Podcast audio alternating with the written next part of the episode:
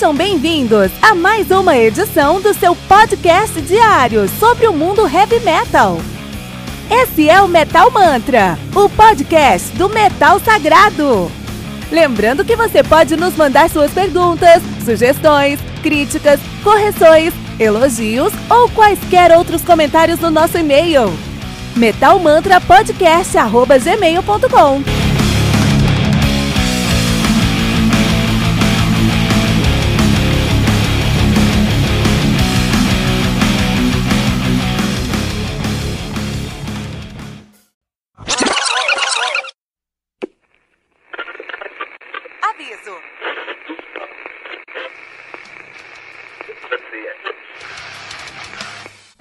começar, avisamos que todo o conteúdo do Metal Mantra é Creative Commons. Por isso, músicas, links e podcasts citados nesse programa estão na descrição desse episódio.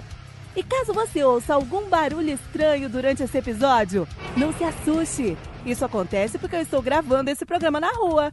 Só mais uma mágica que o Encore FM fez acontecer.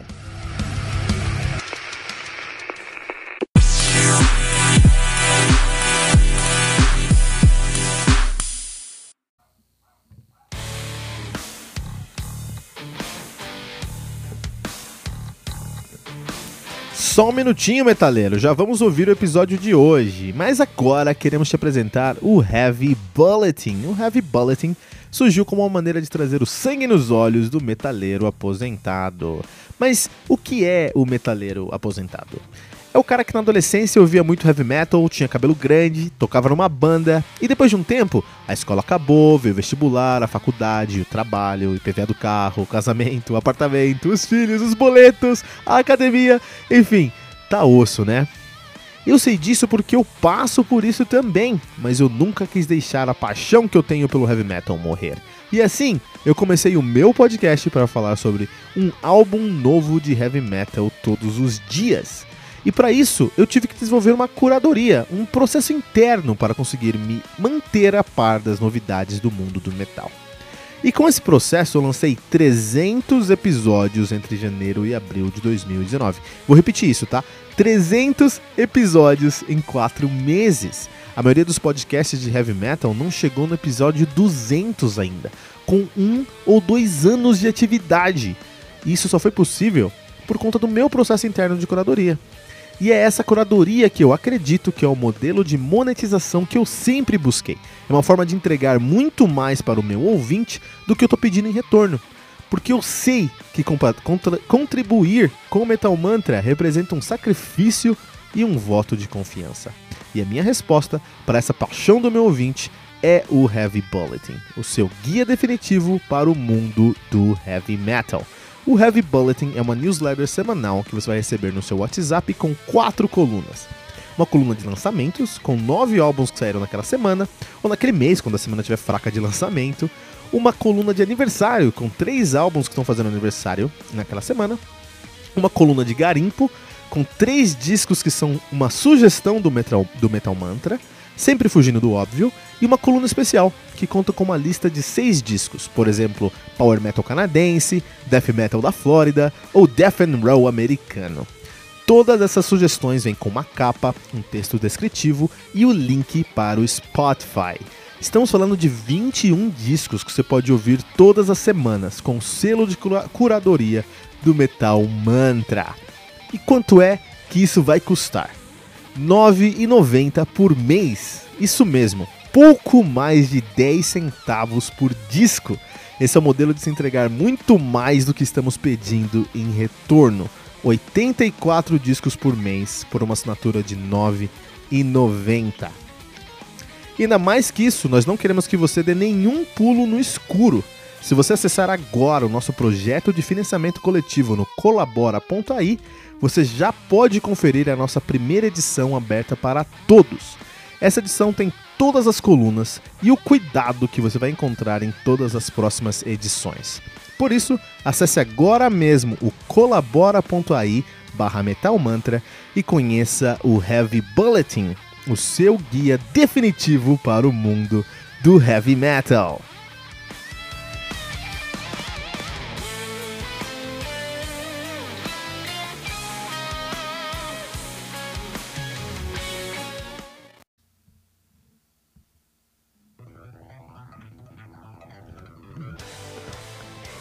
Above the Sky, do Majestica, álbum lançado agora no dia 7 de junho de 2019 pela Nuclear Blast. Álbum que conta aí com. Nosso, nosso tracklist completo conta com 12 músicas em 1 hora e 4 minutos de play. Muito legal, muito bom. Uh, o Majestica, que tá lançando aqui, o Majestica, que tá lançando o seu debut em 2019, né? E um debut muito, muito bem recebido, porque é um debut, mas não é um debut. Por quê? Vamos entender. Majestica é uma banda de power metal de Boden, na, na Suécia. Estão nativa aí desde 2009, né? Então, na verdade, de 2001 até 2009, eles assumiram o nome de Rankseed. Em 2009, 2019, perdão, eles mudaram o nome agora para Majestica. Olha que interessante. E o Majestica já tem aí uma carreira muito sólida, muito sólida, muito sólida mesmo. Os caras já têm aí é, cinco álbuns, seis álbuns lançados, sendo o mais recente deles o A New World 74. Muito importante entender isso porque um, o que acontece? Vamos, vamos, vamos falar sobre isso. Primeiro, antes de tudo, o Rankseed é uma banda muito consolidada dentro do cenário do power metal. Os caras fazem um power metal melódico sueco, muito com a cara do melódico sueco, aí desde de 2000, né? Um, e aí ele, eles tiveram algumas mudanças na sua formação. O líder sempre foi o Tommy Johansson. E, e, e o Thomas Johansson, ele acabou tocando numa outra banda chamada Golden Resurrection por, desde 2009, que é uma banda muito importante para eles, porque é, é uma banda cristã, de power metal cristão, que usa o vocalista do Narnia, do Narnia que é o Christian uh, Rival. Então é muito importante para eles esse trabalho. É um, trabalho pessoal muito importante, mais importante do que a, a, carreira dos caras é um trabalho pessoal. Eu concordo, que cada um tem que ter sua própria, uh, uh, seu próprio momento para si mesmo e eles fazem esse trabalho para si mesmos ali, né? E agora ele tá no Sabaton. E agora o Tommy Johansson tá no Sabaton, né? Ele tá lá desde 2017 e tá lançando o próximo álbum agora. E aí eles falaram, puta, vamos fazer aqui um, um contrato com o Nuclear Blast, que é uma das maiores, uh, um dos maiores selos da história do heavy metal, né? O Nuclear Blast, os caras têm muita gente no plantel deles e tem também o Majestica. Só que aí, por algum motivo de contrato, por formação e essas coisas, eles tiveram que mudar o nome. Então eles não são mais Ranks e agora eles são Majestica, mas é a mesma banda e eles têm alguns contratos, alguns álbuns no contrato aí para entregar, sendo o primeiro deles o Above the Sky, agora de 2019. Interessante que a banda é formada atualmente por Uh, Chris David no baixo, né? Ele que também toca no Azora e no Fuzz God e no Ores. Uh, o Tommy Johansson, também conhecido como Tommy Ranksit, que é o guitarrista e vocal atualmente, né? Do Majestica. Uh, ele toca no Charlie Shred, no Golden Resurrection, tocou, toca ainda no Golden Resurrection, Golden Resurrection, Golden Resurrection ainda não terminou. Toca no Sabaton também, no Symphony of Tragedy. E já tocou em vários outros lugares, vários outros lugares, incluindo, por exemplo, o Twilight Force. E tem, temos o Alex Oris, que é guitarrista, toca hoje no Oris, além do Majestica. Para, o bate, para a bateria desse álbum aqui em si, nós temos o Uli Kush, isso mesmo, Uli Kush, que só tocou no, um, no Halloween. Só pensa nisso, assim, o cara que, to, que fez lá o Time of the Oath do Halloween Ellie Cush, um dos maiores bateristas do Power Metal, né? E aí, o nosso querido um, Majestica, eles seguem o protocolo de. Um, eles seguem o protocolo do, do Power Metal, cara. Segue o protocolo do Power Metal. E aí, é estranho, assim, eu queria falar nesse review sobre algumas coisas antes de falar sobre esse álbum em cima. Uma pergunta aí que a gente gostaria de conversar com vocês hoje que é por que, que alguns estilos datam? O que faz um estilo datar ou não datar? O que faz um estilo ser respeitado em uma época e ser rejeitado em outra época, né? E pensando sobre essa questão, pensando sobre essa a validade do, tempo de um estilo, eu penso sobre como os estilos eles refletem o, o, o cenário que a pessoa está vivendo ali, né?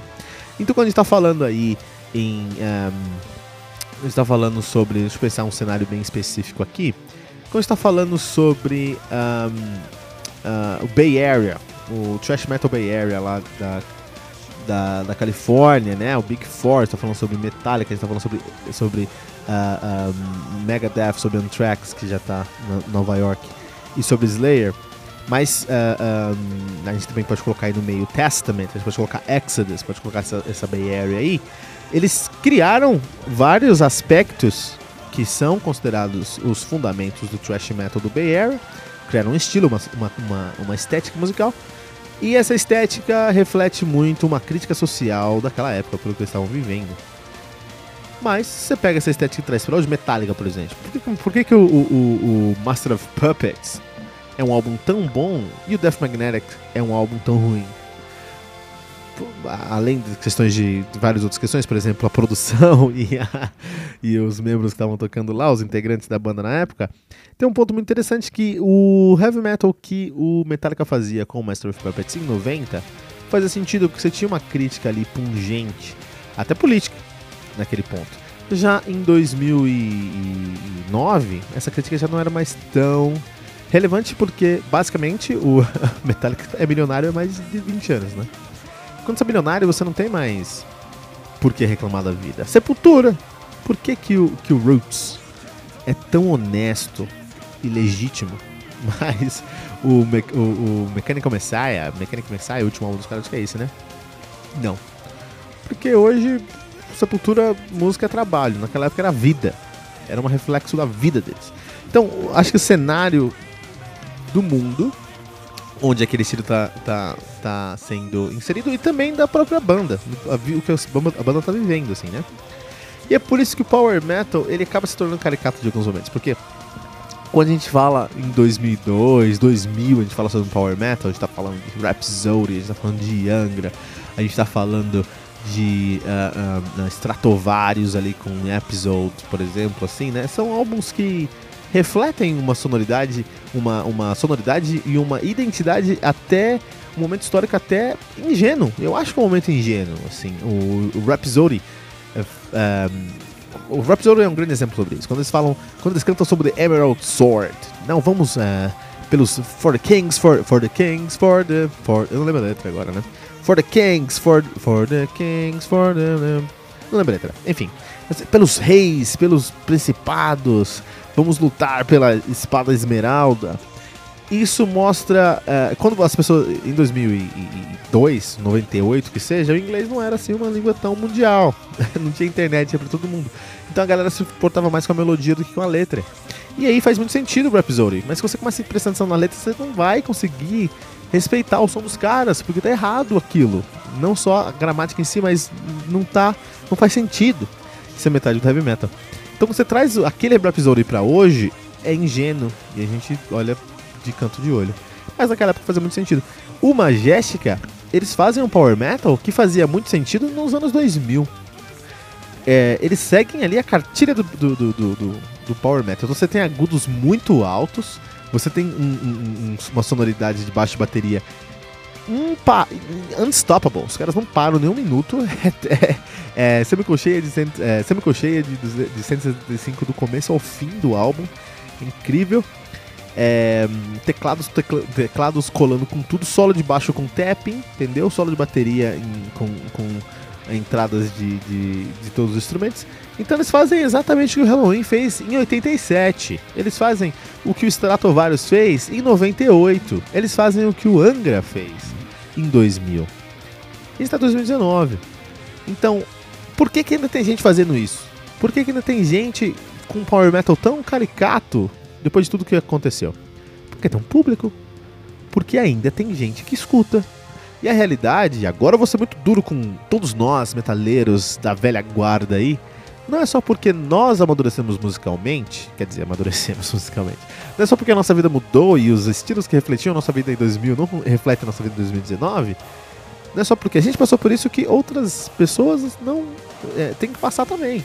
Não é só porque uma Jéssica faz um som que para mim é ingênuo que ele vai perder valor, porque tem alguém em algum lugar do mundo que ainda acredita que o Majestic é, ainda tem ainda se conecta com o som do Majestic. Isso que importa, do Majestica, desculpa. Isso que importa. É isso que importa, se você tem um público onde você atinge, né? É, então, nesse quesito, atingir o público, o Majestica tá incrível, cara. Os caras estão fazendo um som aqui pro seu público impressionante. Majestica, com o seu debut Above the Sky, o nosso Uh, esse, esse, álbum deve, deve, se chamar o Guia Definitivo Power, Power Metal Power Metal Melódico de 2002. O Angra te escutar esse álbum para lembrar o que eles são e se conectar com o público novamente aqui no Metal Mantra.